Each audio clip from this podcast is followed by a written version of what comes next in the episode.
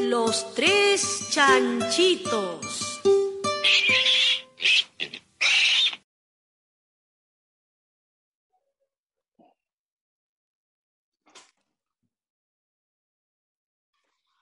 Los, Los tres, tres chanchitos. chanchitos. No, pero la culpa la tiene, no, no, la tiene Enrique, que lo hace No, más lento de la delay. cuenta. Es el delay, que delay, ni que leche, que no, que entra mal. Buenas noches, bienvenidos chanchites del universo a este que es el programa número 100. 100, 100 100, programas. 100 ¿Quién le va programas. a decir? Sobre todo después del parón que hemos tenido de más de un año, dijimos, ah, por lo menos yo, por lo menos lo dije yo. En programa ya estático digo que no llegamos a los 100, que no llegamos a los 100, pero bueno, aquí ha venido el COVID a echarnos una mano.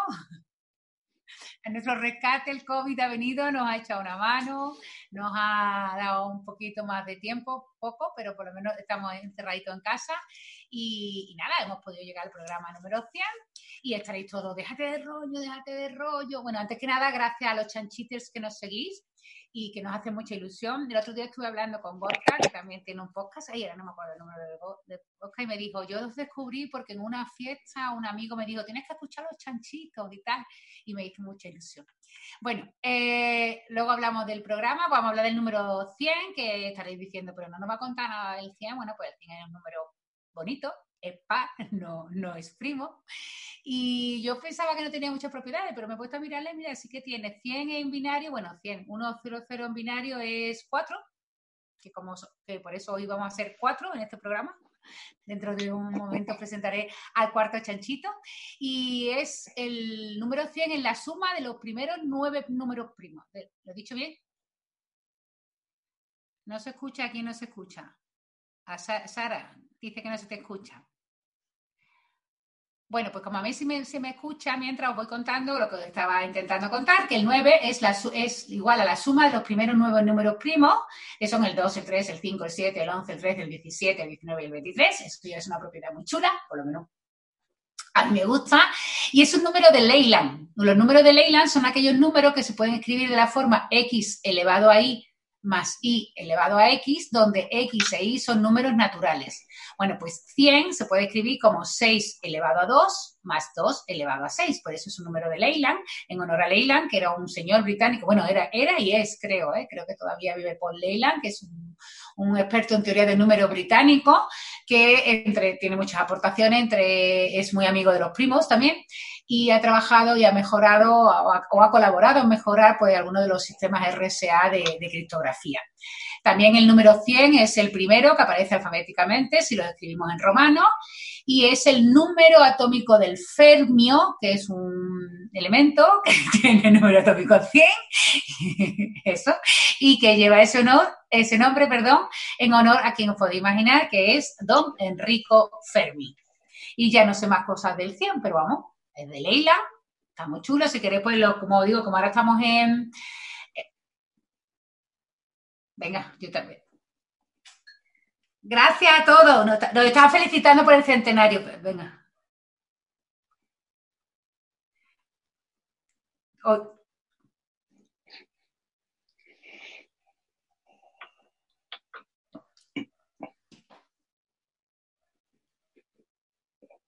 hasta, el, hasta el 2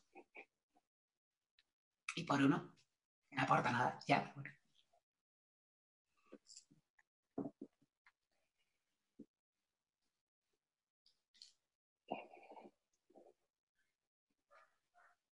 ¿Vale? ¿Habéis entendido el reto?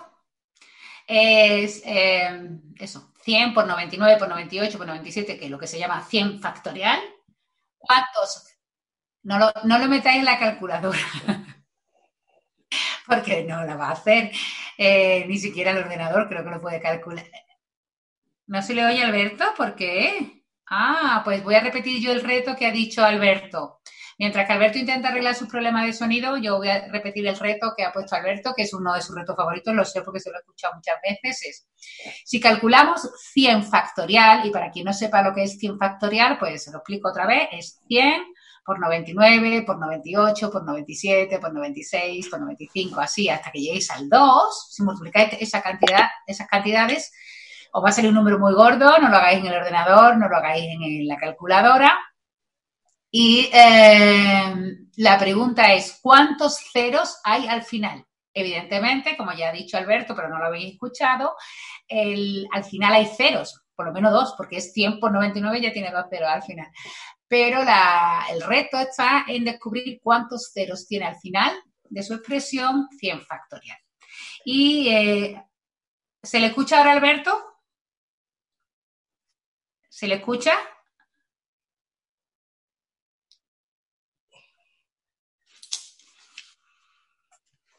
Si alguien en el chat de nuestros amigos, Mónica, Hobby, Raglan James, yo, Hobby, ah, Hobby ya lo he dicho, Víctor Sanguino, Sara, Isa, nuestro amigo Álvaro Carmona.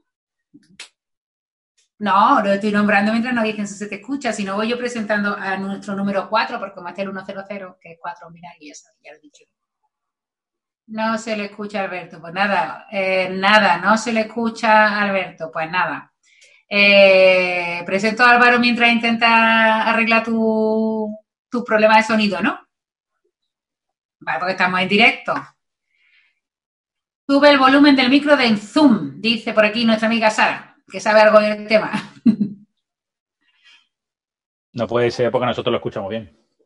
Eh, que nosotros lo escuchamos. Cambia los cascos, te dicen por aquí, Mónica. No puede ser porque nosotros lo escuchamos bien. Eh, sí, el problema es que ah, para nuestros oyentes es que nosotros estamos escuchándolo bien. Bueno, voy a voy presentando a Álvaro, ¿no? Porque tenemos ahí. Sí, porque se va a dormir.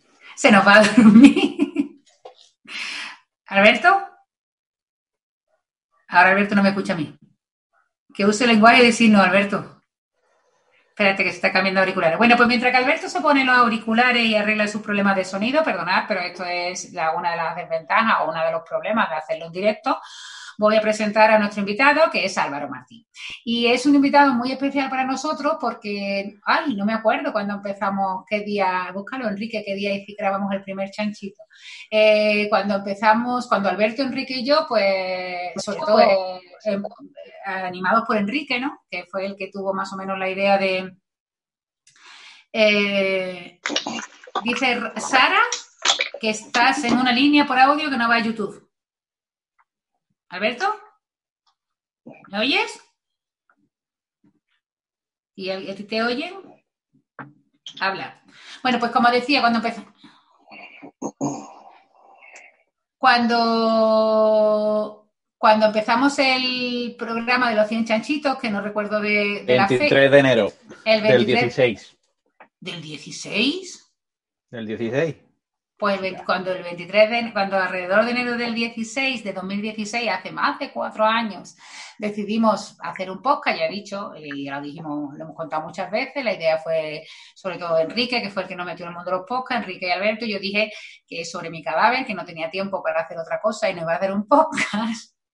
Y entonces Alberto encontró la canción de los tres chanchitos y, y dije, bueno, solo haré un podcast que se llama Los Tres Chanchitos y esa es su melodía.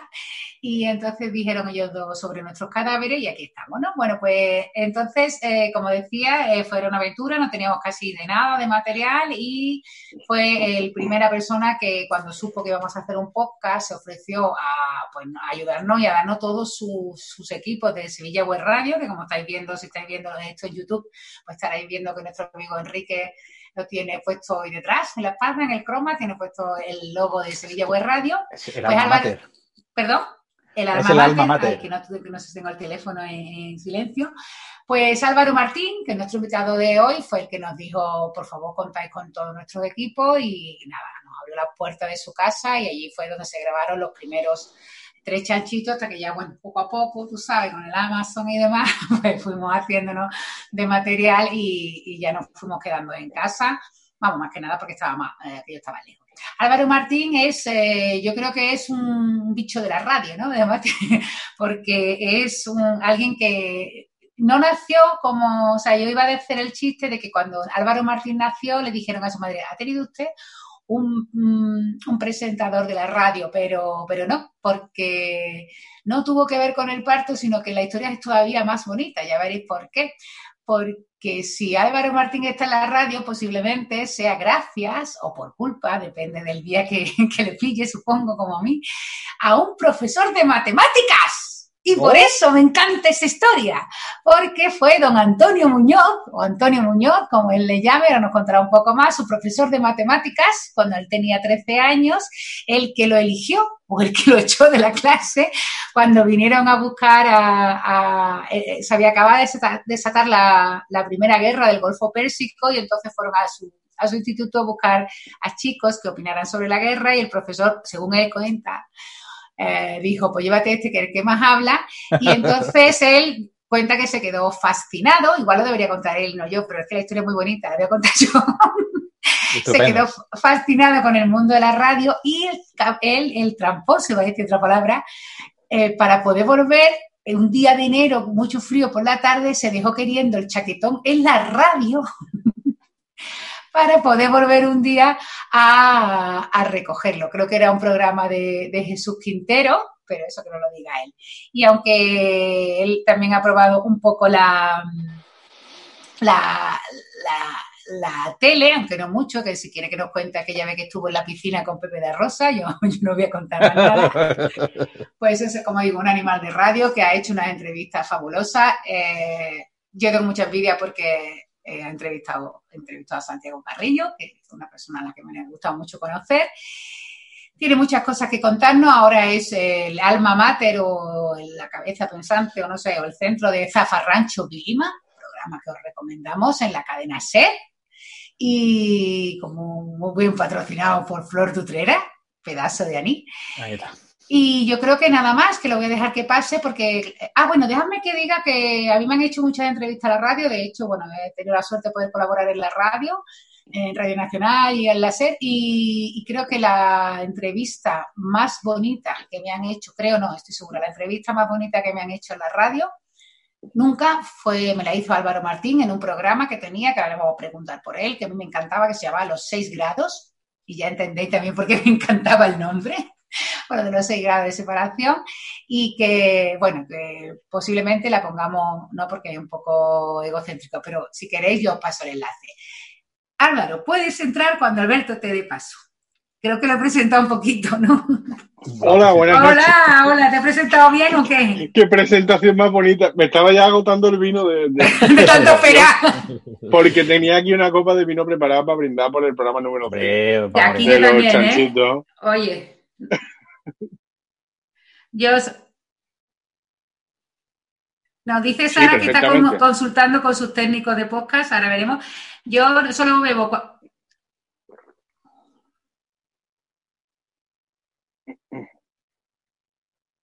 Que Bueno, pues yo digo, por, el por los 100 chanchitos, por los 100 chanchitos, no. Por los 100 chanchitos. Por Que los eso es 100 una piara. chanchitos. Los 100 Muchas chanchitos una gracias.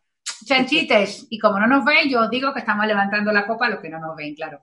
Y yo solo, eh, no es que sea una alcohólica, ¿eh? solo bebo si viene ese de ciencia, porque eh, cuando viene, ah, porque es un sello de identidad de Álvaro, por eso un copazo.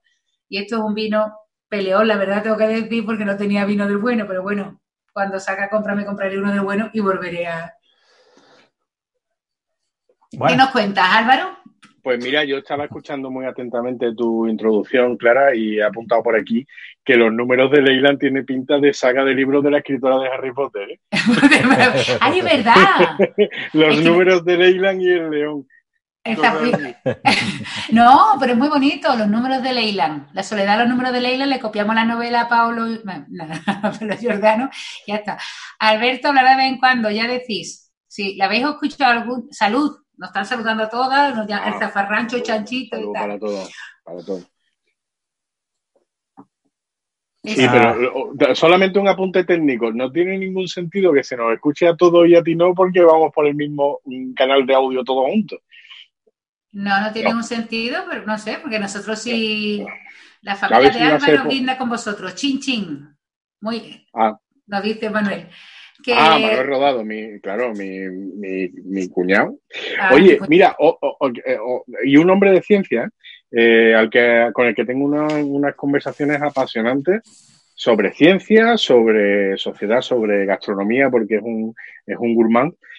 Por cierto, Clara, se te ha olvidado una propiedad del número 100. ¿Cuál? El eh, 100 es la cantidad de veces que tu madre te dice algo. Ah, Te lo he dicho cien ¿verdad? veces. Te lo he dicho 100 veces. Lo voy a apuntar. Te lo he dicho cien veces. Te lo he dicho, incluso algunas madres que son eruditas te dicen cienes y cienes de veces. Y cienes y cienes de veces. Que eso sería cien mil, creo, si no me fallan los cálculos. Cienes y cienes, sí. Son cuatro ceros. Diez mil veces. Que... Eh,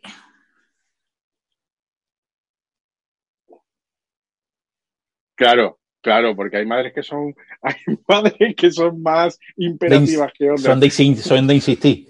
pero que no, sé si esto estará bien o no van a trolear por meternos con las madres, pero que yo a mi madre la adoro, es la persona que más admiro del mundo mundial, sí, mm. ella, ella es mi padre.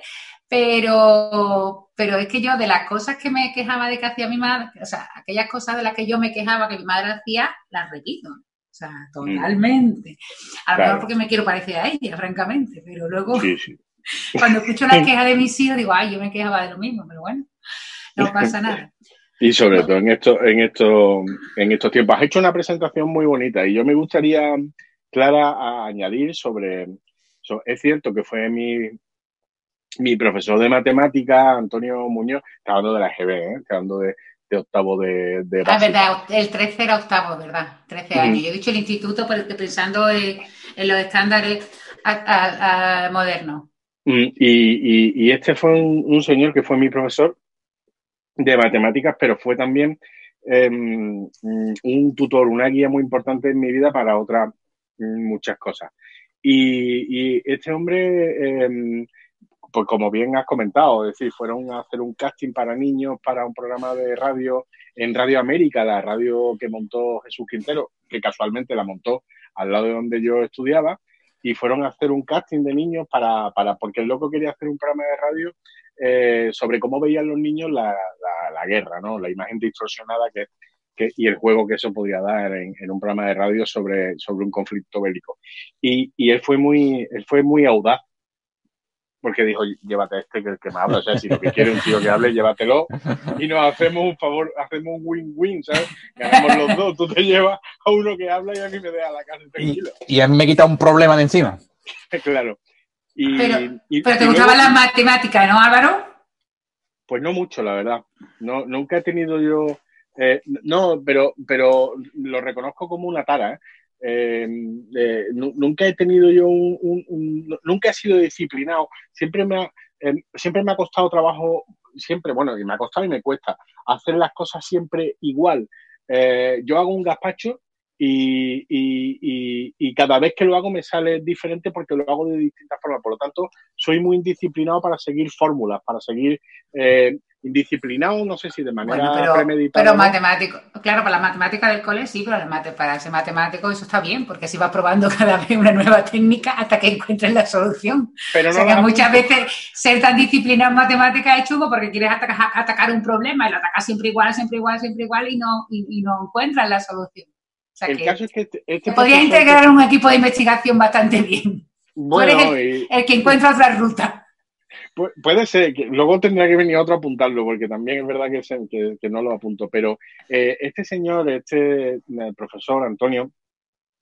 este, este, hombre llegó a mí a, a probarme las matemáticas porque, porque yo al final nunca daba bien el resultado, pero él veía el examen y decía, no, si yo veo que tú, lo que tú has seguido los pasos, que tú lo has hecho bien, pero al final te has equivocado en una suma, te has equivocado en un tal, y me terminaba aprobando, aunque, bueno, no sé si era meritorio o no.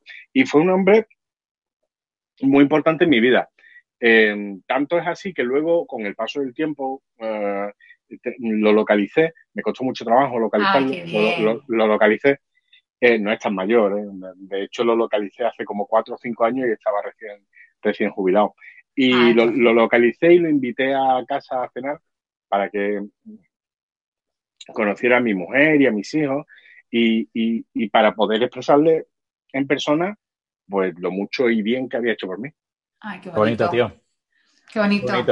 Yo también conseguí eh, encontrar a mi profesor de filosofía, que mm, también fue una persona muy importante en mi vida. De hecho, yo soy matemática, lo he contado muchas veces, gracias a mi profesor de filosofía, porque yo quería estudiar filosofía y él me convenció de que estudiara matemáticas, que iba a trabajar antes, bueno, y porque sabía que me encantaban las matemáticas, que, era que me sacaba muy buenas notas.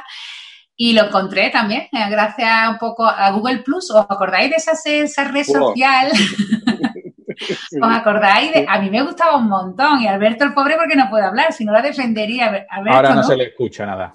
Ahora no Ahora- lo escuchamos nosotros. Ahora lo escuchamos. Ahora sí, Ahora sí. ahora sí te escuchamos. Ahora sí. Pues, Te fa- Albert- te- se había ido José Luis Moreno y otra tuya. Eh, Sí, pues eh, Alberto no sé si se le escucha porque ya está hablando, pero vamos, básicamente para nuestro eh, escuchante, no, eh, oyente eh, en YouTube, Alberto está de vez en cuando, ah, hola Maite, hablando, pero si alguien lo escucha, por favor que lo diga.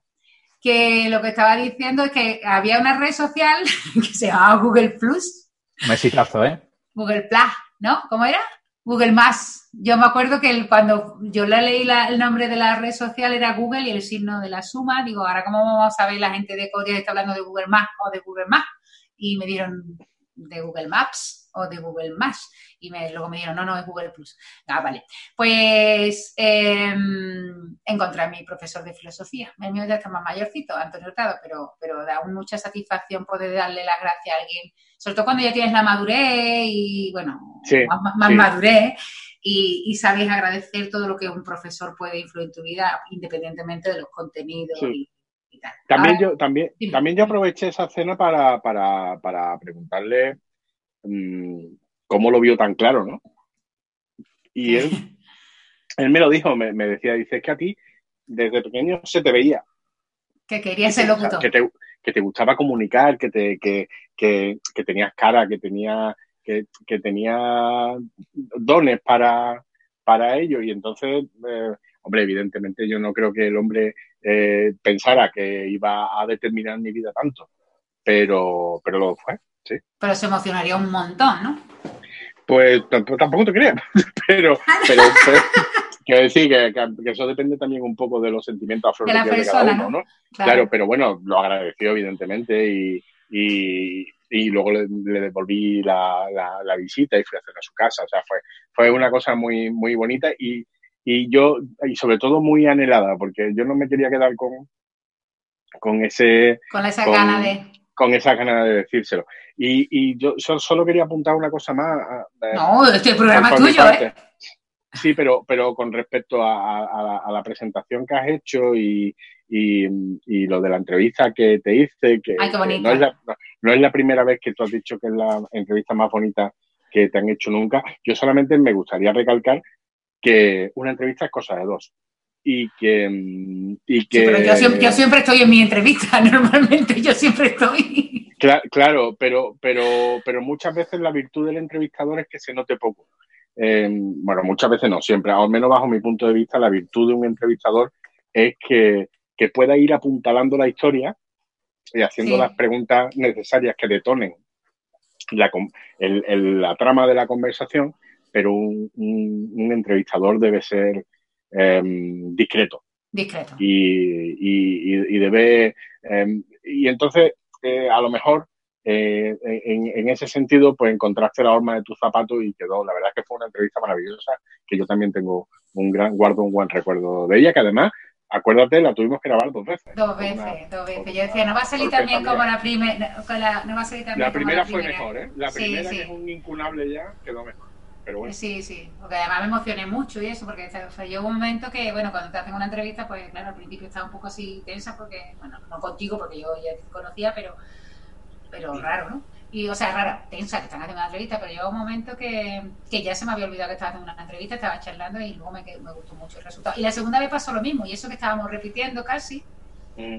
y ya pues no había ni factor sorpresa ni nada, bueno, tampoco que yo tenga nada que contar, que sea muy sorprendente, pero bueno, pero al momento otra vez pasó lo mismo, otra vez se me había olvidado dónde estaba y otra vez estábamos charlando y al final también quedó muy bonita. Eso es lo que es. Bueno, eso, pues, pues- pues que sepas que, que al menos yo considero que el mérito es compartido que no Pues aunque sea un poco egocéntrico, porque la entrevista es mía, os la vamos a poner para que la veáis. A mí Ah, que pues se- sí. Es que a mí me gusta mucho, eh, bueno, a todos nos gustan mucho los podcasts, por eso estamos aquí, y, y me gusta, me gustaría que hubiera más entrevistas así tranquilas, de gente hablando, que no tienen por qué ser gente. No, el eh, programa ese, el programa ese era muy bueno. muy Claro, bueno. Estaba, porque- era súper eh, tranquilo, eh, eh, no era agresivo, al revés, lo que era eh, era un troci- era un sitio donde te, te cobijabas. O sea, por ejemplo, la, la, bueno, la entrevista de Cara muy buena y yo con la de Santiago Carrillo, pues ahí tuve que morir ya. Bueno, lo que pasa No, es que la pero ese la- no era la de él. entrevista- Pero eso de otro, no, no, no es de de eso. otro- Ah, es de otro programa. Sí, vamos, de hecho era un programa de televisión, sí, Sí. porque... Pues yo lo he mm, escuchado de- poco. Sí, lo que pasa es que mm, em, mi, mi paso por la televisión no, y eso sí me gustaría matizarlo, eh, mi paso por la televisión no fue tan, no ha sido tan efímero, de hecho, podría decir que aproximadamente el ochenta y tanto, 90% de lo que yo he trabajado es en la televisión, la radio, la, claro, porque la, la y, y- y lo digo muchas veces, la radio no es, no es muy, muy- no es excesivamente nutritiva. Eh, de, de- de la radio se pueden vivir bien unos pocos elegidos, Claro. entiendo que entiendo que bien elegidos, y lo que paga mi factura realmente, bueno, ahora en la cadena SER no tanto, eh, es la tele, eh, donde yo he sido eh, redactor de informativo, llegué a ser jefe de sucesos de una, de, de una redacción, reportero y guionista, ¿no? que luego ha sido el, el- el paso. Y bueno, y ahora mismo eh, trabajo en la cadena SER eh, dirigiendo y presentando Zafarrancho y Lima, pero trabajo como guionista en 16 Escalones, que es la productora de, de Manu. Manu Sánchez. De Manu. Sánchez, eso. Yo Manu como si lo conociera de toda la vida. Bueno, Pero- nosotros- Bueno, pero nosotros en la cadena. SER también has hecho un poco de todo, ¿no? Últimamente, vamos. Bueno, en la cadena. Lo que Ah, lo la Cámara pasa de los Varones también, ¿no? Claro, lo, lo- Y, lo que pasa y- es que. a y mí- Semana Santa, Sí, sí, lo que, lo que pasa es que a mí, a mí me. mm, una vez que. mm, Y, y por supuesto sin, sin perder las formas, ¿no? Pero una vez que me abren las puertas de tu casa. te mete hasta, ya- hasta la cocina. Sí, sí, porque me, me interesa todo y me gusta todo.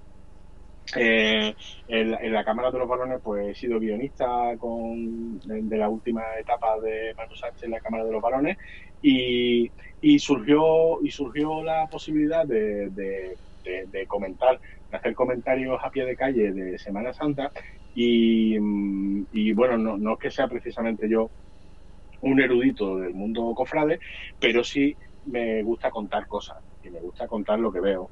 Que. Es una cosa que me fascina. Y, y entonces me ofrecí, digo, oye, que si necesitáis que yo estoy aquí, por supuesto si lo pagáis, claro. Eh, me dijeron, sí, sí, lo pagamos y además nos gustaría mucho que lo hiciera.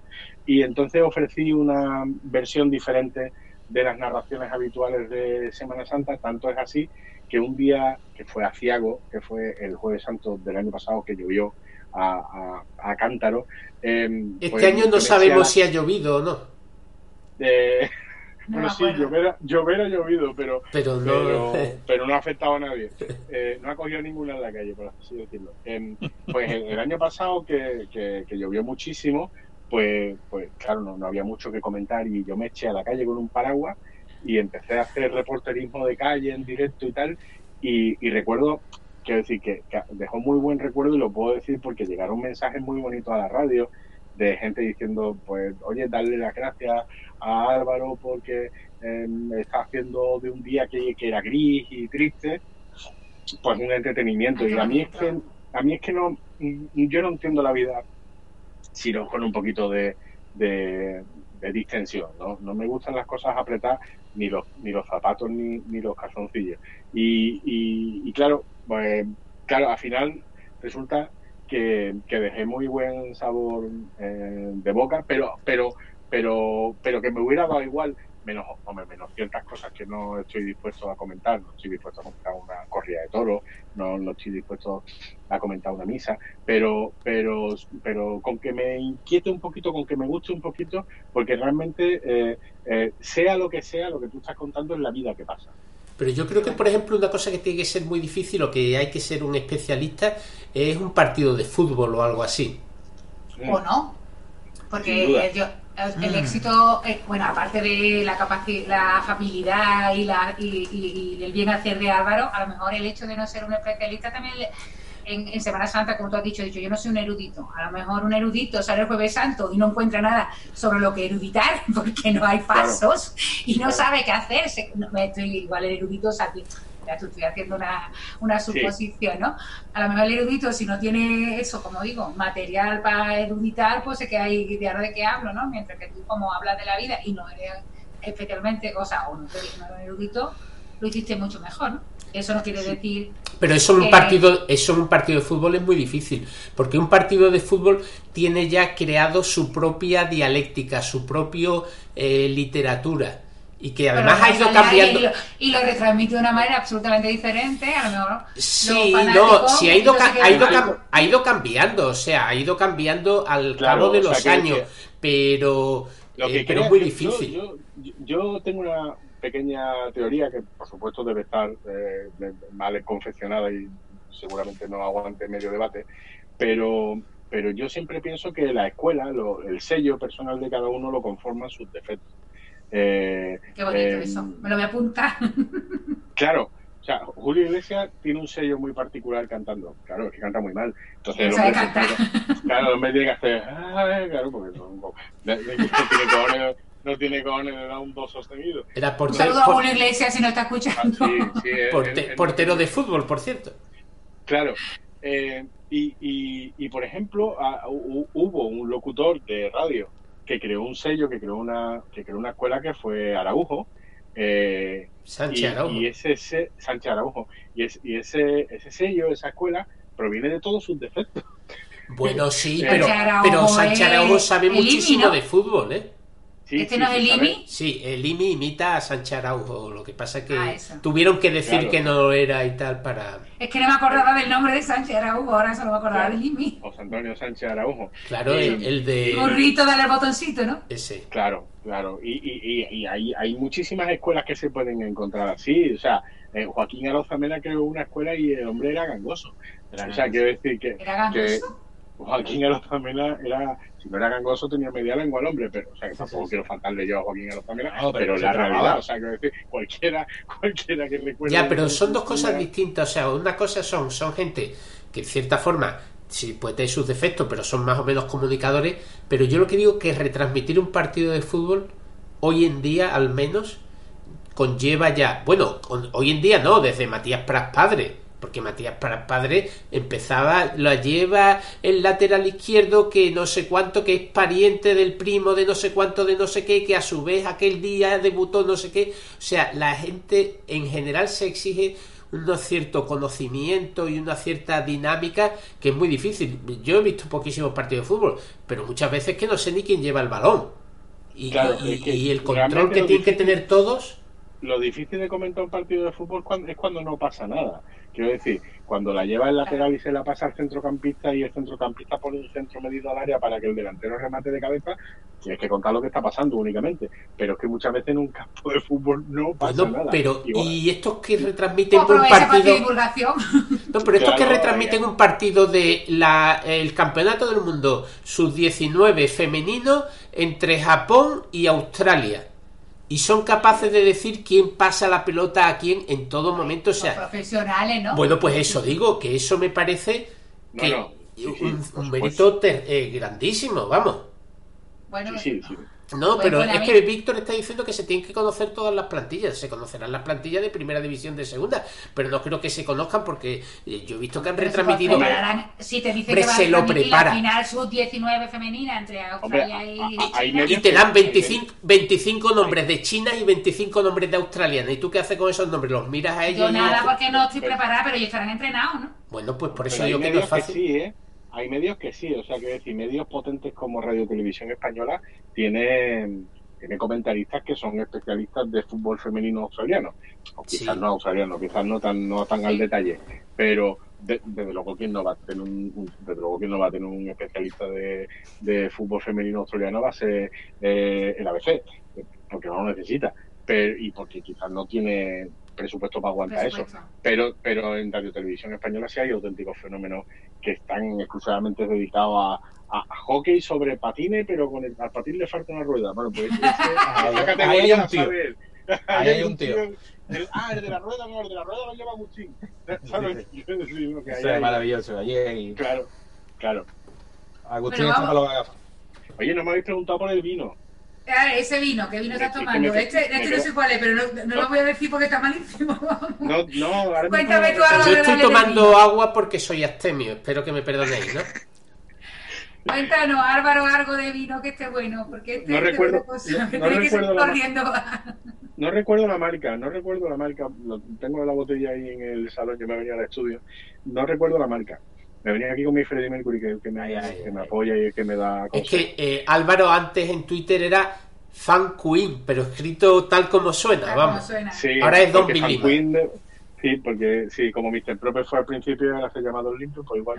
Pero con- Eh, no, que el- el- desconozco cuál es la marca del, del vino, la- digo que está la botella y tal, pero, la- pero el vino tiene una historia muy bonita. Es- Este vino es eh, de la cesta de Navidad.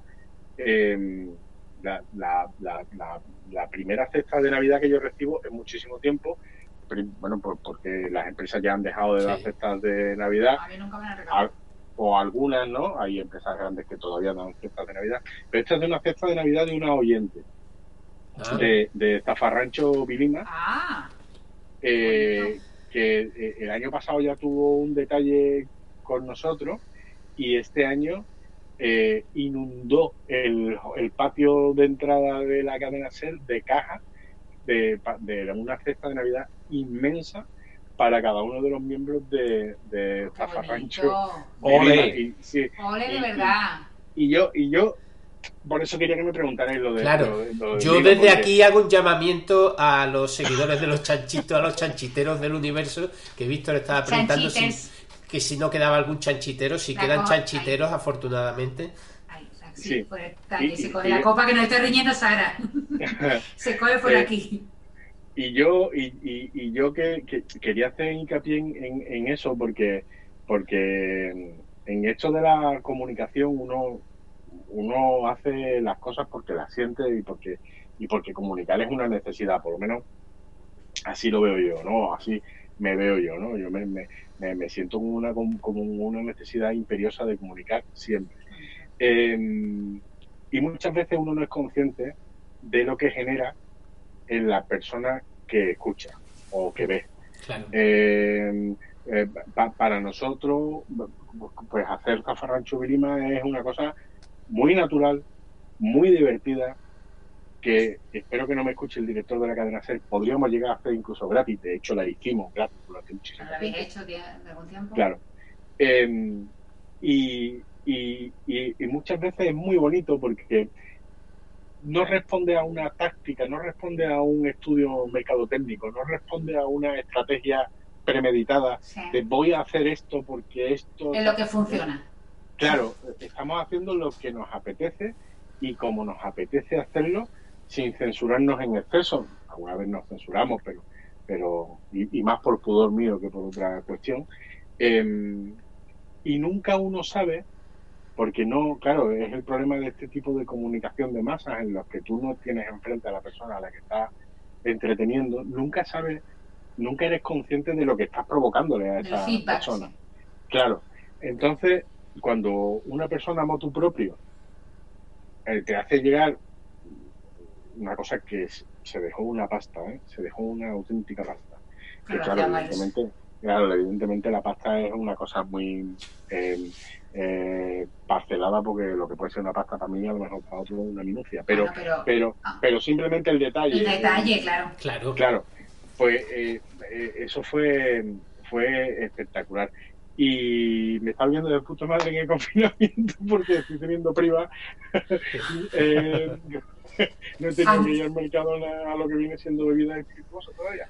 Oye, Pues a mí mi, mi jefe nunca me ha regalado nada por Navidad. Pues, vamos, la Universidad de la Sevilla, Universidad de. Sevilla, ¿no? ni un crisma. Y este, y este año en Esdor, la editorial que, que publicó nuestro libro de Enrique y mío, Las matemáticas vigilan tu salud, libro que os recomiendo que compréis en la tienda online de Nestor y colaboréis con las editoriales pequeñitas. Porque además el mejor libro que podéis leer en medio de una pandemia, no, está- no digo. Pues este año en me- ma- una empresa más pequeñita que mi universidad me mandó, mandó una caja de Kit Kat eh, muy bonita, ¿no? ¿no? Era una cosa así muy tierna, con un mensaje muy bonito. Y yo me pegué una panza de llorar, de verdad, digo, ya. Y me he comido un Kit Kat o dos, porque tengo que confesar que no me gusta el Kit Kat. Vaya. me daba igual.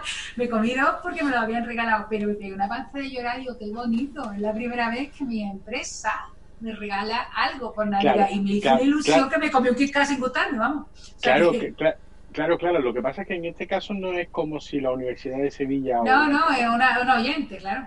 Claro, en este caso es como si fuera un alumno.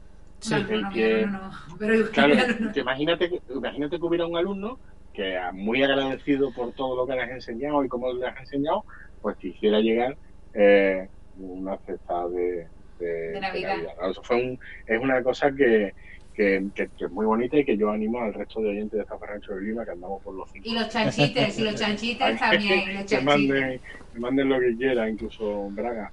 A mí este Eh, año una alumna del primer cuatrimestre que, ah, que sacó muy buena nota y tal, y buena chiquilla, era muy buena. ¿no? Y cuando vino a revisar el examen, digo, le había entrado y digo, pero chiquilla, si tú tienes un pedazo de nota, ¿verdad que más notas sacan el examen? Y dice, no, no, solo venía a dar las gracias por, por las clases y eso. Y yo, ah, claro, gracias. Me quedé así un poco, no estaba acostumbrada. Claro. Dice, "Ah, y ahora ya puedo ir a tus charlas de divulgación. Digo, ah, podido ir siempre, ¿no? Pero era como, como que no, no sé, entendí que no iba porque, porque era mi alumna. Para que no sé. sonara como peloteo o algo así, ¿no? Y entonces la siguiente, que fue una la del foro de análisis, la facultad de matemáticas, la vi entrar y se me saltó la lagrimita. Digo, pues verdad que la chiquilla espera como por prudencia, ¿no? ¿no? No te quiero hacer la pelota y ahora voy a ir a tu charla de divulgación. Me hizo mucha ilusión. Pero no me venía a hablar de mí. Estamos de cuarentena. ¿Tú qué aprendió en cinco, cinco semanas llevamos? Eh, creo que es, 40 y tantos ya ¿no? cerca del 22, 23, 7, de la séptima, ¿no? Ah, Yo me lo miro en las raíces pelo. Me- Cuando me recojo el pelo, como la parte de delante se me ve negra, ¿ves? Eso no es mejor pensarlo. Y me recojo el pelo así, cada vez que llamo a mi madre por el zoom me dice que te ha puesto una flor, porque se me ve el pelo, se me ve el pelo absolutamente oscuro y la Claro. flor por detrás del pelo rojo. Bueno, ¿qué te ha enseñado a ti de la cuarentena, aparte de no leer mucho Twitter?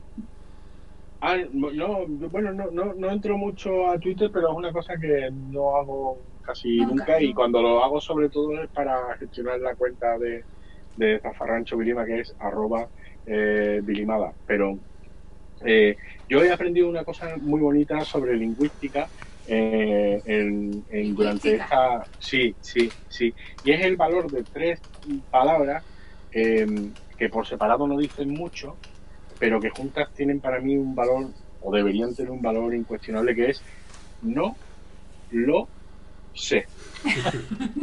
que no pasa nada, quiero decir, que no pasa nada, que no pasa nada por admitir que uno no sabe algo. Es más, muchas veces incluso mejor, porque admitir que uno no sabe algo puede ser la, eh, la espita que provoque que alguien te lo cuente eh, y, y tú puedas aprender a- algo, pero, pero existe como una especie de, de pandemia eh, a- acerca de acerca de querer tener algo que decir y muchas veces no se puede decir nada porque se desconoce. O- Oye, ¿tú cuándo crees que sea? A mí, a mí alguna vez me han preguntado, a lo mejor en algún grupo de WhatsApp, tal, oye, ¿tú cuándo crees que vamos a salir de confinamiento? Y yo, no qué sé. Bueno, ya, pero es que lo, lo que pasa es que este era un país... Cuando abran los chinos, cuando abran los chinos, Sí. esa, esa es la consigna. Es que este es, un, este es un país que ya retomando lo de antes, había como unos 40 millones de entrenadores de fútbol, que ahora al no haber fútbol son todos epidemiólogos. Se han metido en especialistas en pandemias y estas Sí, cosas. pero- Entonces, pero Alberto, hay, hay, hay una cosa muy, hay una cosa muy perversa en esto que tú acabas de decir, porque cuando alguien se aventura a, decir lo que piensa sobre algo que no conoce, muchas veces ni siquiera te está planteando una hipótesis, sino sus anhelos. Quiero decir, si yo estoy deseando irme a la playa porque tengo allí mis amigos de la playa y me lo paso muy bien con ellos y hago unas fiestas maravillosas y tal, tú me preguntas a mí cuándo saldremos del confinamiento, y yo te seguramente, muy probablemente, si soy de esta caterva de personas, pues te diga, no sé, pero yo creo que para, para, para agosto va a estar esto del carajo, porque claro, yo realmente no te estoy transmitiendo conocimiento alguno, sino mi deseo. Claro, cuando lo sencillo decir... ya, pero es que lo has dicho mal, lo has dicho mal, porque has dicho, yo creo que para... Ya mete una duda, o sea, es que es que te tira Sí, eh, el sí, razonable. No, no, no. Eh. O el gobierno lo hace de aquí para- agosto o esto es un desastre. Vamos a estar en la playa, eso seguro. Sí. Y como no lo hagan, estos que son unos inútiles y no sé cuánto. Claro, claro. Sí, Hombre, sí. ¿cómo, ¿Cómo va a ser? ¿Y en agosto la gente en la casa? En agosto esto tiene que estar arreglado. Claro. Sí, eh, es verdad. Y admitir que uno no, no sabe algo no lo, no lo posiciona, no lo degrada socialmente, no lo, no lo coloca, uno no puede ser omnisciente, uno no puede controlarlo todo, uno no puede ser todólogo. Eh, y, y, claro, eh, muchas personas tienen como una especie de horror vacui de admitir que hay temas que no... Claro, y en esto yo... O de, o de tu propio campo, ¿eh? O sea, a mí cuando me preguntan cosas de matemáticas, que no tengo ni idea. La gente se queda así y digo, es que no tengo ni idea. O sea, que claro, aunque sean matemáticas, no me sé todas las matemáticas, no soy Juan ¿eh? Claro, hay un adagio latino maravilloso que dice que la ignorancia es muy atrevida y, y, no le falta razón. Y yo muchas veces, esto del no lo sé, es una cosa que, que, evidentemente ahora durante estos días especiales pues, pues, pues, se está poniendo más de manifiesto, pero es una cosa que cualquier oyente de Zafarrancho Vilima sabe que yo la pongo muy en práctica porque eh, antes teníamos uno y ahora tenemos dos científicos en Zafarrancho Vilima. Tenemos a Quique, sí, químico. besito. Bueno, químico, químico no se puede decir que sea científico, pero un saludo a todos los a químicos. todos nuestros chanchites químicos. Esto debe ser una broma vuestra de gente de, de, hay, hay un chiste, una viñeta muy típica que es grados de pureza de la ciencia. Entonces se ve el biólogo, después el químico, después el físico y mucho más lejos se ve el matemático que no ve casi ya ninguno de los otros. Bueno, pero mira, tengo que decir que de los químicos hacemos chistes, de los psicólogos ni nos mencionamos. bueno, sí que. Un saludo a los psicólogos. Venga. Hola, Irene. Ay, verdad, Irene. Y ahora tenemos otra científica, tenemos a Patricia Guerrero, a Patri, que es química también. Pero bueno, antes de que llegara Patri, yo ya tenía instaurado una especie de broma en el programa que era que cada vez que surgía una duda eh, irresoluble, que ninguno teníamos ni puta yo siempre decía, oye, Kike, ¿tú que eres químico? ¿Esto por qué es así? ¿no? Me da igual, igual la materia. Aunque fuera... Claro. Oye, Kike, ¿tú es peleología, ¿no? Las matrículas de los coches porque llevan cuatro cifras, ¿no? Claro, porque es muy absurdo y es muy ridículo y se puede hacer humor de también de ese de ese tipo de, de, personas. Claro, claro. Ayer decía, no sé si ayer antes de ayer, eh, ah, ¿ibas a hablar tú, Enrique, perdona? No, no, que no, que lo que iba a decir es que eh, aquí normalmente, que está diciendo Álvaro que hay que poner más los tres palabras, que no lo sé, pero que nosotros siempre hemos sido más de cinco palabras. Que tú hazme caso a mí. Tú hazme caso a mí. Tú hazme caso. a mí. Lo ha contado, Clara. No, no hace falta que lo verifique, que seguro que, que lo sé. ha contado. Tú hazme caso a mí, que yo sé de lo que te hablo. Oye, y... No, pero ayer decía Carlos Pardiel, creo que era, hizo un vídeo, eh, es escritor por si no lo conocéis. Hizo un vídeo que me gustó mucho, que es, no me preguntéis de la epidemia porque no tengo ni idea, o sea que soy un escritor, no, no, no me preguntéis un poco, eh, porque le piden su opinión cuando yo soy un escritor, yo lo que estoy acojonado como todo el mundo, o sea, no, el hecho de que tú seas algo en algún campo no significa que tengas que opinar de la epidemia y hacer más ruido, y de hecho deberíamos todos regocijarnos en el silencio para que se escucharan las voces que hay que escuchar, ¿no? Y me parece un... Claro. Y luego... Uh, bueno, un saludo a Manolo Vilima, que está por ahí. Y yo no saludar, no quería Y Ray Luna también. y Ray Luna también, y Normio, que no sé quién es Normio. Manu va a tener un problema dentro de poco, Clara, porque eh, he estado viendo el informativo justo antes de empezar con vosotros, para tener un poquito de. por, tomarle un poquito el pulso, por tomarle un poquito el pulso a la actualidad y eso, y para que quedara un programa de los tres chanchitos bien. Como debe eh, ser. Exactamente. Y he estado, he estado viendo que la fábrica de de Volkswagen de Pamplona han instalado un método de detección de calor, eh, de temperatura, para que la gente pueda entrar o no a trabajar, ¿no? Y Manolo Vilima va a tener un problema porque como pongan lo de la detección de temperatura no puede salir de su casa porque está... Pobre, como le pase la... un besito para Manolo, un besito. Vamos, un besito, Manolo. Bueno, Cuéntanos, ¿cuál estás haciendo? ¿Qué serie estás viendo? Ah, o, qué, o, qué estás haciendo en, eh, o sea, Amazon Prime. ¿A qué dedicas tu tiempo libre? ¿A qué pues dedicas? he hecho de todo. He hecho de todo, he hecho de todo. Eh, empecé haciendo uh, eh, Periscope eh, o sea, vídeos de Twitter en directo. Sí, me consta, me consta. Em, porque al principio fue como todo muy, hostia, hay que hacer cosas, venga, que esto no es una situación normal. Que tenemos mucho tiempo. Exactamente, exactamente. Y, era como, claro, y era como, hostia, esto es una situación anormal, hay que hacer muchas cosas. ¿no? Y luego, luego pasé por la fase de tocar la guitarra eh, la tengo ahí colgada, pero al final eh, tocaba media canción, a los 10 minutos ya me cansaba y ya me cansaba de la guitarra. Luego también monté un programa de radio en directo por las noches, así tipo lobo solitario, poniendo música y hablando con la gente y tal, incluso habilité Sí. un número de teléfono y me cansé también, porque me porque esto va por rachas, ¿no? Y, y, y llegó un momento en el que digo, mira, oye, que me voy a sentar en mi sofá y que me lo acepto a mí. Tampoco tengo yo el cuerpo m- muchas noches para animar a la gente. Y, Claro. y entonces eh, me, me di cuenta de una cosa muy curiosa, que eh, tengo un flujo de entretenimiento bastante caudaloso a través de las plataformas que tenemos todos en casa, ¿no? Pues Netflix, HBO, eh, Amazon Prime, aprovechar las ofertas de Movistar Plus, de todo, tengo todo, tengo todo. Pero, pero no me satisface nada. Eh, eh, bueno, no es cierto, ¿no? Del todo. He, he- he terminado de ver la, la serie de Movistar Plus de Antonio de la Torre, eh, La Línea Invisible, que me Ah, ha muy parecido muy buena. Pues entre otras cosas, y aunque eso a lo mejor mucha gente no lo sabe, me interesa mucho la historia del, de la banda terrorista ETA, desde siempre me ha interesado mucho las motivaciones de gente para asesinar a otras. Hombre, Y- entender aquella locura, ¿no? Es que- Claro, efectivamente, sí. Y, eh, y también me, me he enganchado a una serie de, de- de Amazon Prime y de HBO, o sea, Preacher, eh, que también, bueno, ha sido un- una cosa muy entretenida, pero el caso es que había muchas noches en las que no terminaba de engancharme a nada. Y, y ese gusanillo me lo ha quitado YouTube, con dos canales de, de YouTube que, que, o sea, vídeos chorras. Ahora después voy a decir los tres a los que yo estoy enganchado. Pues yo estoy enganchado a uno de un tipo que se llama Mr. Te Fue, ¿Cómo? es un ¿Mister eh, sí, Te fue? Sería, sí, lo voy a deletrear, ¿vale? Sería MR espacio T ¿De fue.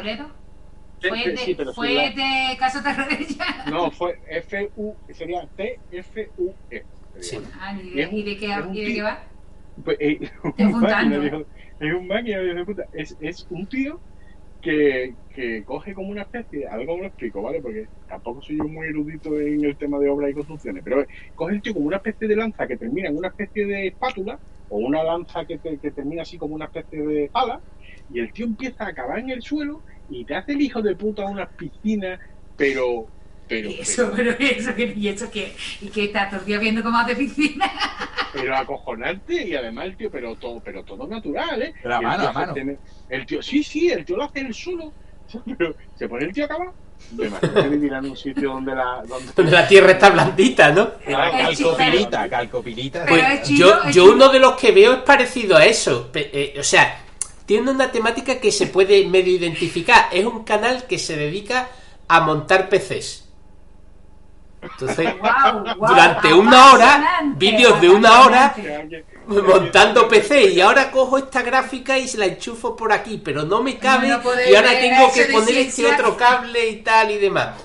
Sí, sí, sí, muy recomendable. Apasionante, No, apasionante. no, creo, Alberto, que, no, que, que- que la conexión entre los dos tipos de vídeos te has inventado tú. Porque Ah, es que- pues no está diciendo ese de ciencia. Álvaro, que no, Álvaro, otro Álvaro, nuestro ese de ciencia, dice que, que su padre está enganchado a ese canal y que lo peor es que después se ha enganchado él. Sí, no, que, que, que Álvaro, ese de ciencia se refiere al de la pala, pero oye, yo digo, la primera vez que lo veis, vale, pero que veis todas las piscinas que hace, siempre lo mismo. Porque hace distintos tipos de. Es, es que Claro. no, no son piscinas normales y corrientes. Son piscinas, pero el tío hace como piscinas, pero diseña como Pero un mano. templo budista. Sí, ¿A todo eso a mano mano. A no hay maquinaria? mano. No, no, no, nada de máquina. El tío solo, el tío Eso. acarreando los materiales. Y luego, ¿Es chino y o luego- no es chino? eh, creo que es tailandés o camboyano. Una Ah, de las dos. vale, porque me he intentado documentar de dónde carajo es ese tío para ver si me, me cuesta mucho trabajo otra vez me lo paga para la parcela. Y- a ver si le sale muy caro el billete y, y, y no sé de dónde, no sé si es tailandés o camboyano, pero el tío hace una cosa alucinante y unos diseños brutales. buscar. Pero es que además el tío carece de todo tipo de herramientas de medición y el tío hace unas líneas rectas y, uno, y unos ángulos rectos brutales. Ah, Y ¿Pero cómo usa te- técnica de cuerdas, de sombra o algo o no? Ah, lo- yo lo único que lo he visto utilizar, aparte de la especie de lanza esa que es con lo que el tío va acabando, vamos, es una caña de bambú que el tío la utiliza como regla. Es lo único así extraordinario que le he visto utilizar. Y luego el tío canaliza el agua de algún riachuelo o lo que sea con bambú. pero, pero que son unos vídeos, pero de verdad, que el otro día me Bueno, pero, bueno, una pregunta que siempre me surge cuando alguien me cuenta algo como lo que me estoy contando. ¿Y el primero? ¿Cómo te llegaste al primero? Porque te lo ¿Cómo ha recomendado uno? YouTube o lo que sea. Sí, yo, yo creo, yo creo, el tío tiene, creo que son un millón doscientos mil suscriptores o algo así. Me imagino que el tío habrá soltado pasta para que YouTube lo posicione Ah, lo de los primeros porque a mí no me lo ha recomendado nadie, simplemente me saltó un día entre la... Claro, eh, porque yo tampoco soy de buscar obras de piscina en YouTube ni nada de eso. Porque, ¿sabes? Le voy a decir, como te ha gustado este vídeo, te vamos a poner de tailandés. de- No, Por eso que normalmente las recomendaciones tienen que ver con tus búsquedas, normalmente, ¿no? No, pero es que hay gente que no comunica bien haciendo lo que sea, o sea, de- es que es No, eso. aquí, nuestro amigo Víctor Sanguino, que dice que ya lo está viendo, que es espectacular. Ah, que- si no, no, es que Ah. es espectacular, ¿eh? A, recomiendo. a mí verdad, ¿eh? las transmisiones de ajedrez de Chess 24 me encantan. Me encantan. Oh. Eso es otra de las cosas que estoy súper enganchado, ¿eh? A las transmisiones de ajedrez de Chess 24. Eh, es una cosa fascinante. Y, y además, hoy han hecho un comentario parecido que con algo que estábamos hablando anteriormente, ¿no? Lo de la, el avance del conocimiento. Cuando dije, oh, Clara, yo no soy Poincaré, que habéis hablado un poco de eso, pero yo no podía intervenir. Y, y entonces, hablando, aquí te porque no se escucha. gente, Alberto. Ya Sí, sí, sí, me sí. escucha, ya sí me escucha. Ah, vale. Vale, porque eh, son dos los que comentan, ¿no? Y entonces pregunta. ¿Lo del Chef, lo del Chef 24? No, eh, sí, de Chess 24. Y entonces pregunta uno en el, en el chat. Chess. Chess de ajedrez en inglés. Sí, lo Eh, con nuestros chanchites. Eh, este, eh, el otro, ¿no? Pepe Cuenca. ¿Hasta qué año hubiera sido el campeón del mundo? De ajedrez. Es un tío que juega muy bien al ajedrez, tiene gran maestro o algo así. Como todo el mundo sabe. Pero entonces, ¿qué significa? Que dice que en 1700 seguro que él sería campeón del mundo. Quiere decir, el conocimiento acumulado, ¿no? Ah, vale. O sea, porque él tiene el conocimiento ahora mismo acumulado de un montón de eso. O sea, hay gente, a todos los de mil, a los buenos, a los mejores jugadores del mundo de 1800 le pegaría ahora mismo una paliza. Claro, claro, claro. Igual que a lo mejor Pelé ahora sería un futbolista más, ¿no? Bueno, o sí, desde luego los primeros de futbolistas Claro, de, que destacaron, pues a principio de eso, y, Claro, y- y claro. más cuando, hombre, pues Jesse Owens hoy no se clasificaría a lo mejor para los Juegos Olímpicos. Hoy estaría en el distrito, corriendo la del distrito. Claro. Claro, estaría de- en, en globos repartiendo repartiendo hamburguesas, vamos, que no. Ese, ese comentario es muy desafortunado. Bueno, ¿Qué? No, pero es que es lo mismo. yo sigo con la actualidad, que para eso Álvaro se ha visto la noticia. Sí, no, Y ahora el, la- canal, el, el otro, Dime. perdón, el Ah, otro vale, canal eso. de YouTube, el que me ha aficionado es un canal de un alemán, un peluquero alemán, que lo que hace de verdad, de verdad. ¿Y qué hace? ¿Cortar pelo? Sí, sí. Es un señor, sí. eh, es un señor que se pone a recorrer las calles de, de Alemania eh, y va buscando personas sin techo, gente sin hogar. Y entonces eh, habla con ellos y tal, y le dice, oye, mira, que te llevo a mi barbería y te hago. Y entonces el tío lo que hace es como una especie de antes y después de una persona, pues evidentemente, castigada por el hecho de vivir en la Ni calle. sin higiene ni nada. Exactamente, y lo pone tal. Que me he aficionado a este canal, pero considero que es un placer culpable. Eh, Bueno. Claro, porque eh, es es fascinante ver el cambio Sí. drástico, Y pero en- claro, pero entiendo, entiendo que al final de cuentas el hombre no es más que una herramienta al servicio del marketing del peluquero. Que te pelo hoy, te maqueo hoy y mañana te dan por culo. y ahora te vas de la puta calle otra vez. No, hoy mismo, o sea, no, no.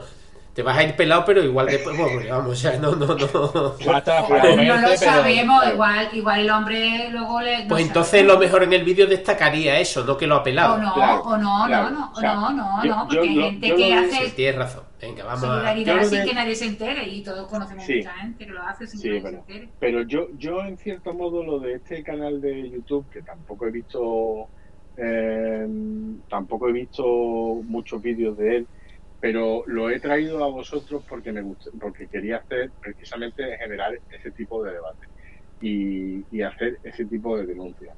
Que mm, el postureo, eh, los influencers, eh, el, marketing y eh, mal entendido, pues muchas veces eh, eh, trae consecuencias muy negativas. Y yo creo yo que desconozco absolutamente qué es lo que pasa con los indigentes una vez que este señor los pela, los viste, les lava la cabeza y tal.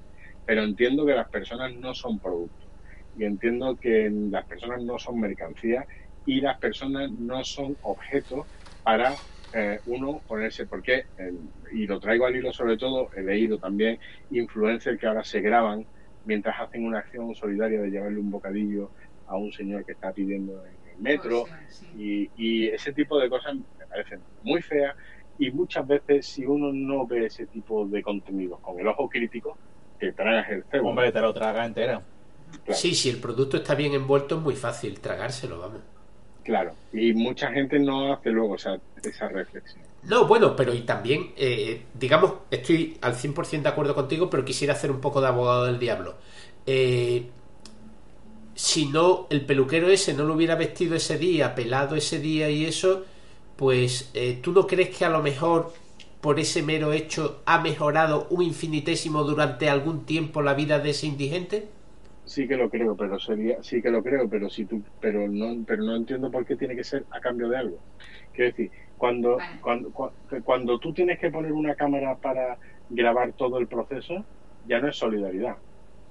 No, Debe pero, ánimo. pero sí, estás enganchado al canal porque sí, o sea, digamos que estoy de acuerdo contigo, pero Uy, también, mucha gente no yo pero no- también está, Solidaridad, está eh, solidaridad y altruismo, solidaridad y altruismo es cuando tú lo haces sin publicidad. Bueno, pero a lo mejor no tienes ingresos para poderlo hacer. No tienes la posibilidad de poderlo hacer. El poderlo hacer a través de un canal de YouTube te da eh, el... me, voy a, me voy a poner un poquito serio. Si, si- Sí, sí, no sí, sí, importa. sí. claro aquí nos ponemos serios de vez en cuando ¿eh? Recuer- recuerdo que en el año 2013 Televisión Española, la Televisión Española de entonces, tuvo la desfachatez de contratar un programa de televisión, eh, desconozco ahora el nombre, recuerdo la presentadora, no creo que la presentadora tuviera mucho que ver en la elaboración del producto como tal, pero el programa consistía en una especie de telemendicidad en el que se ponían en relieve los problemas de unas personas para que otras personas pudieran ejercer la caridad. Eh, entiendo que, que la televisión española de entonces estaba gobernada por unos señores a los que el, a los que el estado del bienestar se la traía al pairo. Eh, pero creo que el estado del bienestar está precisamente para eso, para que uno no tenga que mostrar sus miserias delante de millones de espectadores para recibir lo que merece. Y lo que merece por, simplemente por una cuestión de vivir de manera digna. Y eso, si se hace en YouTube en Instagram y tal, bueno, pues entiendo que a lo mejor un peluquero, bueno, pues un peluquero que quiere promocionar su peluquería en Düsseldorf y lo hace maqueando mendigos. Bueno, no se va a salvar de mi crítica, pero puedo entender. Pero que eso lo haga televisión española con el No, no, no, eso es absolutamente... No, posiblemente los dos son absolutamente No sabía- imperdonables. no sabía nada pero de lo de televisión española ya no tiene por dónde cogerlo, vamos. Bueno, pues ese programa lo presentaba en verano de 2013 Toño y Moreno. Y digo ese dato porque, porque es el único dato que recuerdo del programa. No recuerdo cómo se llamaba, ni recuerdo. Sí, eh, pero vamos, que ella no es culpable, como tú dices, ella si le pagan Claro, por no. presentar, es que, la- es que además lo los presentadores de si- televisión además comen y tienen que pagar Claro, alquiler claro, y esas cosas. Claro, por supuesto, claro. O sea que- Aunque bueno, yo particularmente habría líneas que no me atrevería a cruzar, ¿no? Pero bueno. Bueno, ya lo has dicho anteriormente, que no retransmitirías una corrida de toros, por ejemplo. Pero que las líneas, de, las líneas también dependen de tu cuenta corriente. No, Porque yo, yo siempre decía, si me que cuando acabe la carrera doy clase aunque sea de religión. Porque si no tienes otra cosa. no, pero no, no, Sí, no claro. necesariamente. Y la iba a dar muy bien, porque la iba a dar con la lógica justa para que los niños se hicieran ateos. Una pregunta. Una pregunta. Bueno, que me he puesto muy serio. No. No pasa Era. No, se Ahora va- vamos a seguir con un tema muy serio que me preocupa. ¿Vosotros tú creéis que se ha muerto el Kim Jong-un? ¿O no? Yo lo que En serio, que estoy preocupada. Que la Sí, Perdón, dime, perdón. dime. No, dime, dime. No, que, que yo lo que pienso de lo de Kim Jong-un es que se está retirando como Antoñete. No sé si os acordáis de Antoñete, el torero No. este, que lo tiene ahí Enrique ah, Kim Jong-un, ¿no? Ah, No, pero no se le ve bien porque está muy grande. Quítate. Ah, muy grande. Está muy grande. Muy grande, está muy grande. Ay, la pongo Ah. más pequeñas. Por lo más chiquitito. Es como Oye, el como- croma. Ah, como tengo Como esto no es un programa de televisión, al... yo sigo escuchando, pero voy a ir por más vino, ¿vale? Sí, Vale, dejo vale, con vale. Os dejo con Freddy Mercury. Si le tocáis las palmas, canta. ¡Ole, ole, pa' mi carrera! Tienes que ponerlo más pequeñito. Esa foto, por cierto, si la están viendo nuestros chanchitter en el directo de YouTube, es que yo la hemos encontrado en Twitter, pero no sabemos si es una. ¿Cómo se dice? Sí, un fake. montaje. Si es fake. Está el Kim Jong-un entre dos de sus militares, que no sé qué si son generales o qué narices son, que está ahí medio caído con las gafas caídas. No la, ah, quita la foto, ¿no, Enrique? Eh, sí, porque eh, la, la tengo que... La debería de recortar. que escala. Bueno, y ahora en serio, ahora aunque no esté Álvaro, ¿vosotros tú creéis que se ha Ya muerto la... Ya está aquí. Ya estoy aquí, ya estoy aquí. Que se ha- Este- este que se ha muerto este el. Añares. Ah, Añares, Añade, sí. no. Ay. reserva. ¿Qué, ¿Qué pensáis? ¿Se ha muerto el bicho o no se ha muerto el bicho? Porque la hermana tiene más mala cara que la hacerse. Ya, Yo, hombre, yo, yo, yo creo que, que ahí está, míralo. Si no está muerto, buen aspecto no tiene, ¿eh? Está- pero las gafas son un poquillo sandungueras, ¿eh? O son, de, o son de mercata o se la ha puesto alguien. Esto es un montaje como Dios manda, ¿eh? Sí, sí, no, no. Sí, la gafa no la hace. Además, te voy a decir una cosa: es muy sospechoso que hayan publicado una foto en un vídeo. Ese, Kim Jong-un puede ser de cartón perfectamente. Es tú. ¿eh? Tu primer Kim Jong-un desmontable. Chispas. ¿Eh? Eh, sí. sí. Si Salud. no es micro machine, no es de lo auténtico o algo así. ¿eh? Salud. Que... Mañana, mañana, no, mañana no me toca comprar, pero cuando me toque comprar, voy a comprarme un vino que no sea este. Yo lo que yo, yo lo que lo que pasa es que mm, a mí ya Kim Jong Un quizás no me preocupa tanto. Mm, Es decir, siempre me ha preocupado, ¿no? Porque el cabrón tiene juguetitos de esos chungos, ¿no? Pero me, me preocupa, claro, me preocupa más ahora el, el, el conflicto que cada vez, siempre lo ha sido, ¿no? Pero cada vez más evidente entre China y Estados Unidos. Y es que,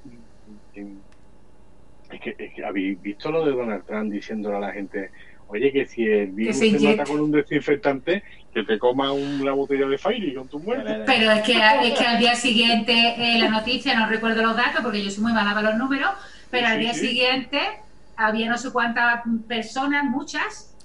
Ingresadas. No, no, no, no, por lo visto no es cierto, ¿eh? haciéndose bocadillo de jabón lagarto. No, no, por lo visto no es cierto. No es por, cierto que. por lo visto, se eh, eh, se- yo leí en algún sitio, no sé si eso es verdad o no, porque no me he dedicado a comprobarlo, ¿eh?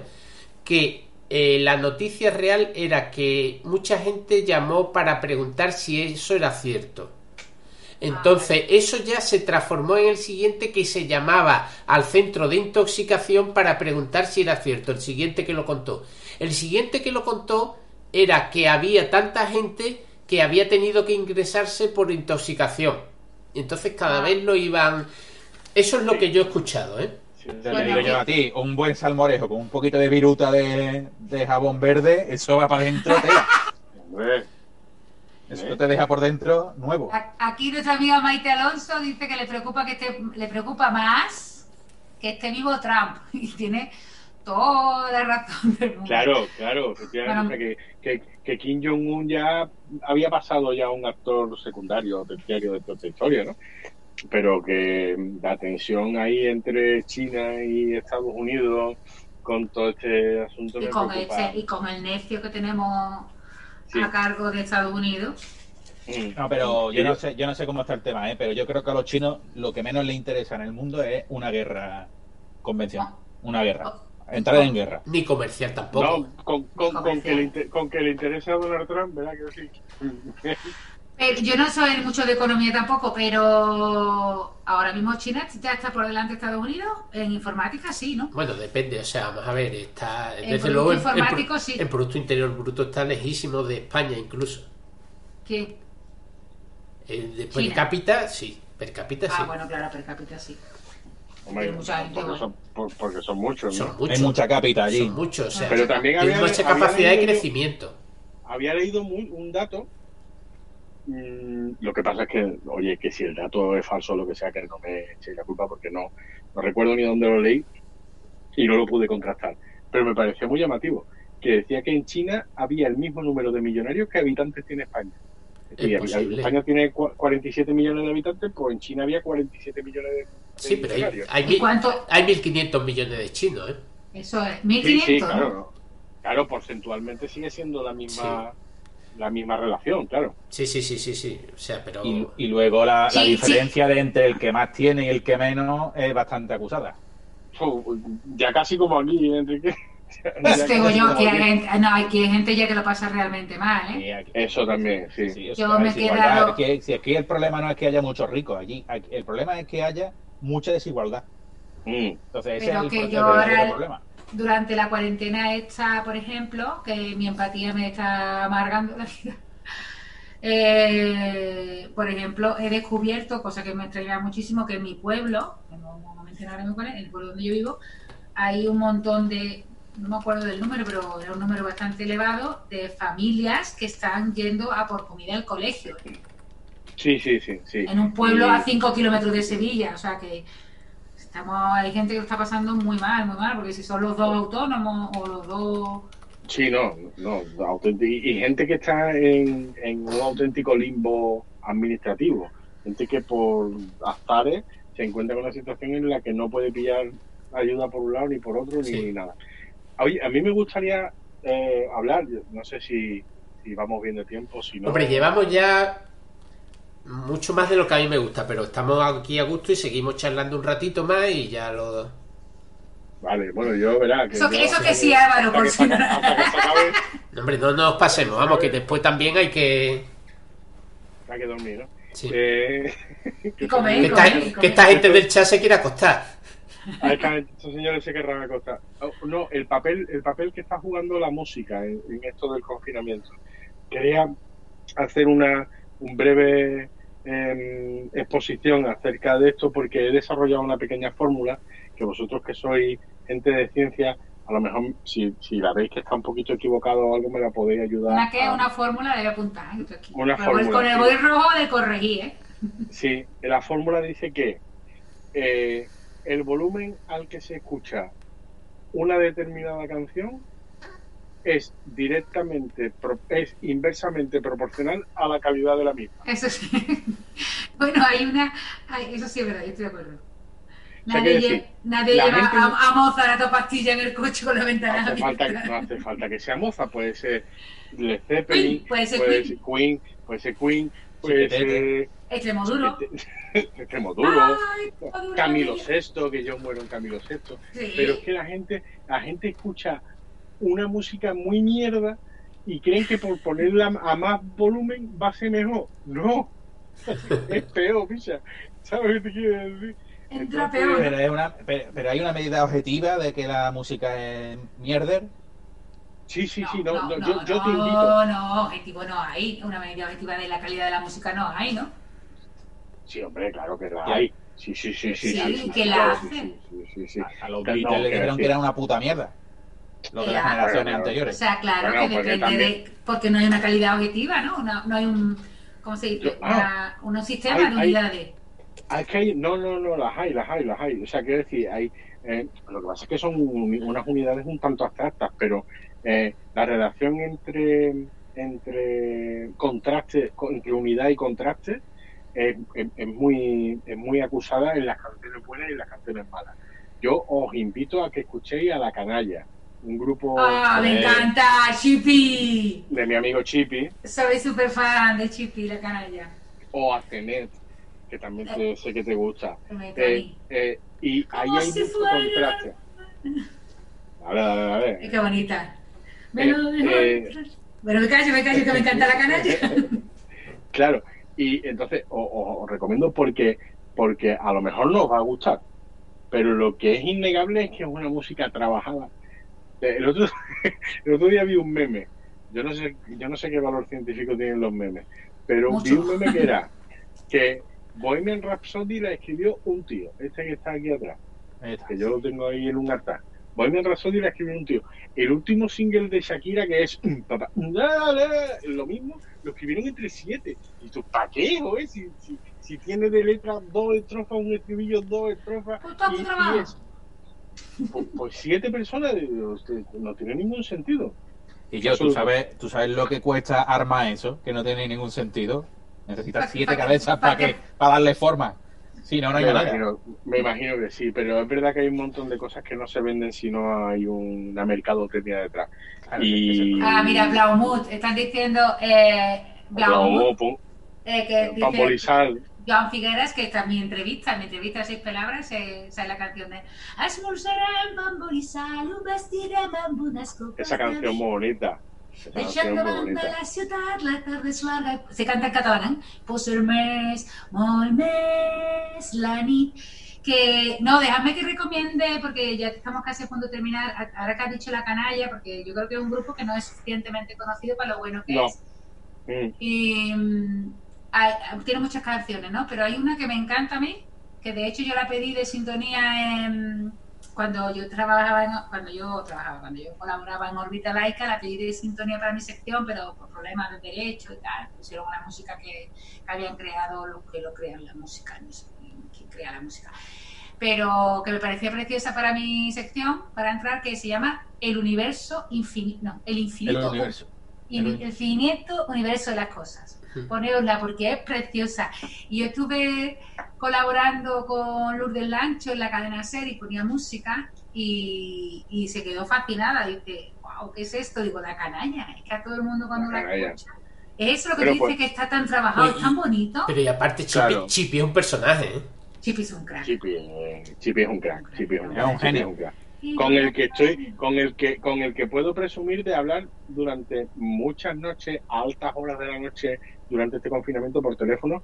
Nos pegamos hablando muchísimo. Pues dale un, tiempo. bes- un besito de mi parte, que yo lo conozco a él de, vamos, lo he visto varias veces a través de CNET, de que una vez de, Claro, claro. una vez de. Teleonero de CNE en Granada y, y por poco no sale CNE porque la gente quería que siguiera la canalla, vamos. pero- Y, pues ya que, ya que has recomendado tú una, una canción de, de, de la canalla, me gustaría re- eh, recomendar la canción que eligió Gonzalo Rivas, que es eh, ahora miembro de Zafarrancho Vilima de pleno derecho desde hace aproximadamente un año, en Hola, su Gonzalo. íntimo Vilima, en su íntimo Vilima, en el, en la- ya sabéis que yo eh, cuando llega el periodo estival, pues saco una versión diferente de Zafarrancho Vilima que se llaman íntimos Vilima, en los que hago una especie de 6 grados eh, con cada uno de los miembros y voy haciendo la entrevista y les pido que elijan canción. Donde Y yo me la lo de canción. Antonio Muñoz. Ahí, efectivamente. Y, y, y él eligió una canción de la canalla que se llama La Niña del Fuego, la conocía. Esa que estaba yo cantando, como si fuera impresa en un papel. Me lo es. entre el cenicero y la libreta. Eso es es impresionante. No es can- impresionante. escucha a la canalla porque yo escucha a la canalla porque yo no sé cantar, por eso hago matemáticas. Y yo solamente tenía apuntado una cosa más en mi libreta, Venga, tira para adelante. y es que yo hago un llamamiento a que la gente no se confíe. No piense que esto es flor de un día y que tal y como entramos en el confinamiento vamos a salir y la vida va a volver a ser igual. A lo mejor es igual o no es igual, pero tendremos que esperar al dictamen de la gente que sabe. Porque yo estoy empezando a escuchar mucho el siguiente, la siguiente afirmación que me preocupa. Mucha gente ya me está diciendo, pues yo creo que el coronavirus yo ya lo he pasado, porque yo en enero estuve, ¡Oh, malito! Estuve uy, yo malísimo. en enero, yo en enero estaba, vamos que me tuve que acostar, y yo, puta, tú lo que tenías era una Una gripe, una como un o lo que resaca. tu puta madre. Pero ahora la gente, ahora todo el mundo piensa que es inmune. No, yo ya lo he pasado. Yo creo que lo he pasado porque yo en diciembre además me dolía el pecho. Le digo, puta, si te fumas dos paquetes de educado con tu puta madre, Pero- no te va a doler el pecho. Pero esto se va a resolver muy fácil. Con la segunda oleada. Eso nos va a dejar No, las cosas claritas. Pero aparte, no sé Bueno, si es verdad sí o o no, como, no bueno, mira, Álvaro, Álvaro, está- si no se ha ido ya aburrido el pobre Acena, eh, Álvaro ese de Ciencia, Álvaro Carmona, lo- tiene un vídeo que lo explica muy bien, ¿no? Lo de te puedes volver a infectar del coronavirus, entonces yo no, no voy a, después de ver ese vídeo no voy a hacer ninguna, su- ninguna afirmación. Pero ya hay gente que dice que se está recontagiando. Lo que pasa es que, como contaba Álvaro, igual es que no se han curado bien o tal. O sea que, con que te- tus colegas tengan la sensación de que en noviembre estuvieron muy malitos y que ya han pasado el coronavirus, que se queden en Sí, casa. pero que yo me gusta, yo lo he traído también porque quería palpar un poquito vuestra opinión. Yo no sé si vosotros habéis escuchado No. esa, Yo no lo esa fase en la que. yo- Pues yo la he escuchado muchísimo. No, pues yo, yo creo que yo ya lo he pasado, porque yo. No, yo creía que mi hijo pequeño le había pasado porque tuvo una tos, lo llevé al médico antes del encierro y tal, le preguntaron si estaba en zona de riesgo y tal, no, le- no le hicieron test. Pero ahora pienso que no, porque, bueno, creo que no, porque Esto tuvo si tos. tenía un niño hubiéramos caído, tuvo tos dos días. y- Tuvo tos, o sea, ha tenido tos. Qué cosa Sí, más rara en invierno tener tos. Pero tú, tío Malague, que era un pesarato, que estaba el niño encerrado jugando en Sí. su cuarto, y yo en la cocina encerrada trabajando, porque yo me encierro en la Vuestro, cocina. vuestro hijo lo que pasa es que fuma, carajo. Que no, coño, que es muy chico. Tiene 15 años. ¿Qué? Y- ¿Con qué edad empezaste tú a fumar, Clara? Con 18. Sí. Gilipollas, ¿eh? Hay que ser Sí, gilipollas. Hay que ser imbécil, ¿eh? Hay que ser Yo- yo- imbécil. Yo mi primer fumarro, yo mi primer cigarro me lo fumé con 13, pero me enganché con 18 en el servicio militar. Que quiero aprovechar desde aquí para decir que si algún gobierno se le plantea volver a poner el servicio militar en marcha, que me parece una absoluta pérdida de tiempo. Anda ya. Como Pero decía si yo- Ángel Martín, cuando vengan a atacarnos, nosotros con la cama muy bien hecha. Eso es así. Porque lo único que te enseñan a tener la cama muy bien hecha. Vienen los americanos. Pero mira cómo tienen estos españoles hecha la cama. y que debe y que debe haber Y militares lo limpio muy que van. Sí, sí, sí. En Que fin. debe haber debe haber militares muy buenos, pero los que yo conocí en su momento lo que hacían eran aprovecharse de los reclutas. Eh, eh, y esa es- eso es todo lo que os puedo contar de mi servicio militar. Bueno, Bueno, pues es raro, porque la gente que hizo el servicio militar es muy de contar las historias del servicio militar. ¿no? Uy, sí, sí, sí. No, yo vi que yo vi muchos chanchullos. Yo vi muchísimo chanchullo, vi muchísima mierda. ¿Tú dónde lo hiciste? ¿En Entonces, Tablada no. lo hiciste tú? San Fernando. San Fernando. No, no, no, es una historia muy curiosa porque yo además la hice voluntario, pero la hice por un, por un, por un error. Me llegó la carta para tallarme y digo, yo era voluntario de la Cruz Roja desde que era pequeño, porque siempre me ha gustado el tema sanitario y me ha gustado el tema solidario y tal. Entonces yo era voluntario de la Cruz Roja desde muy pequeño. Entonces a mí me dijeron, si te presentas voluntario a hacer el servicio militar, habiendo sido voluntario de la Cruz Roja, te destinan a hacer la la Cruz Cruz Roja. Y te ves todos los Y partidos de me- fútbol gratis y eso es lo que se decía. Bueno, eso sí, era- sí, eso es lo que se era- decía, recuerdo. Eso era un efecto colateral con, Sí. con, con, mm, sí, Manolo Gómez Puri y Tony, Sí. y Tony de Blanc y tal, tres de la Cruz Roja, pero, pero eh, a mí no me parecía una mala opción. Digo, pues mira, ya que tengo que hacer servicio militar, lo hago en la Cruz Roja, lo hago cerca de casa, pues muy cerca de la Cruz Roja, y, y estoy aquí, bueno, pues ya está, pues me hacer una prestación social sustitutoria o lo que fuera, lo hago en la Cruz Roja, que a mí me parece una cosa pues muy solidaria y tal. Y se tuvo que traspapelar algún papel o algo, o alguien debió llegar con un enchufe o algo así, que la mili era muy de enchufe, ¿eh? como casi todo en la vida. Eh, y el caso es que me mandaron a San Fernando a hacerlo en la Marina. Y cuando yo me vi... Y Que era más tiempo, que era más tiempo que, que tierra. No, no era más ¿No? tiempo, era, era lo mismo, eran nueve meses. No, pues en mi época era más tiempo la marina, era un año tierra y, y dieci- un 50% más, y 18 meses la marina. Escúchame, Alberto, yo lo que sé es que cuando me vi allí digo, yo no me quiero montar un barco ni de coña. Además me acababa de echar novia y digo, como carajo me voy a montar en un barco nada más que de venado. Que va a estar ahí. Pues, Bueno, pues si no lo habéis entendido, Nabo, lo explico, porque es que te pone con el Sí. lenguaje científico. No, hombre, no, por, por lo de la naviera, por lo de la naviera. Y, y, y entonces me inventé mil profesiones. Me dijo, bueno, pero que yo estoy en la marina, ¿tú qué sabes hacer? Digo, viste, yo soy so- locutor de radio. Mentira, pero yo al lado mío era chato. Eh, digo, bueno, no, pero aquí, ¿para qué queremos un locutor? Digo, pues mire usted, yo soy socorrista de la Cruz Roja. Me dijeron, pues mira, la enfermería te hago meter, y allí me quedé. Y lo más que pisé fue un barco de cemento que había en el cuartel de instrucción, que fue donde, donde yo hice la mili, donde Alfredo Landa hizo cateto a. Pues ahí, eso eran mis dominios. Ahí, atando cabo y desatando cabo. Pero vamos, que es una experiencia de mierda, que lo sepáis. Bueno, eso ya, por fin, afortunadamente. Eres el único de nosotros cuatro que lo ha hecho. Para que vean. No, yo la hice, yo la hice en el copero. Sí. el copero era bonito. Bueno, No lo sé, yo no sé ni lo que es el copero, lo digo porque mi padre lo hizo en el copero. Ha sonado, ha sonado una puerta en casa de alguno de vosotros que tiene pinta de aparecer alguien con un machete detrás vuestra. No, No, es, es al- mi hijo, mi hijo. que algún niño hambriento, la niño cocina y me está entrando por el horno para poder hacerse una pizza porque llevo un rato diciendo, mamá, ¿cuándo voy a acabar con el no, pues sí, yo Pues ento- entonces no va a aparecer con un machete, sino con un tranchete. con un tranchete. Porque la noche que hay chanchito, soy una mala, bueno, una mala madre, no, una pizza, un alimento muy sano. Eh, hidrato de carbono, tomate, queso, E lácteos. hidratos de carbono. eh, hidrato de carbono.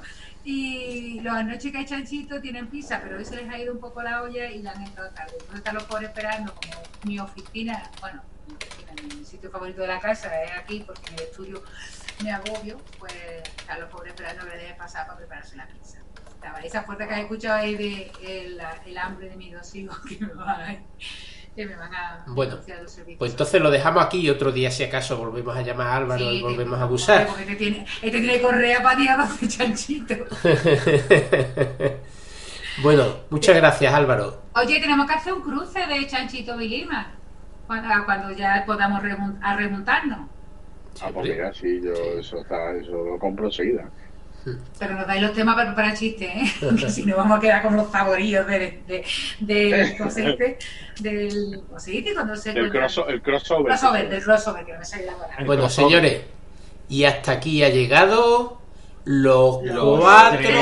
Los cuatro. Cuatro. Gracias, Álvaro. Lo, dilo otra vez, Alberto. Y hasta aquí ha llegado los Los cuatro cuatro chanchitos. chanchitos. Chanchito. Venga. Un beso grande.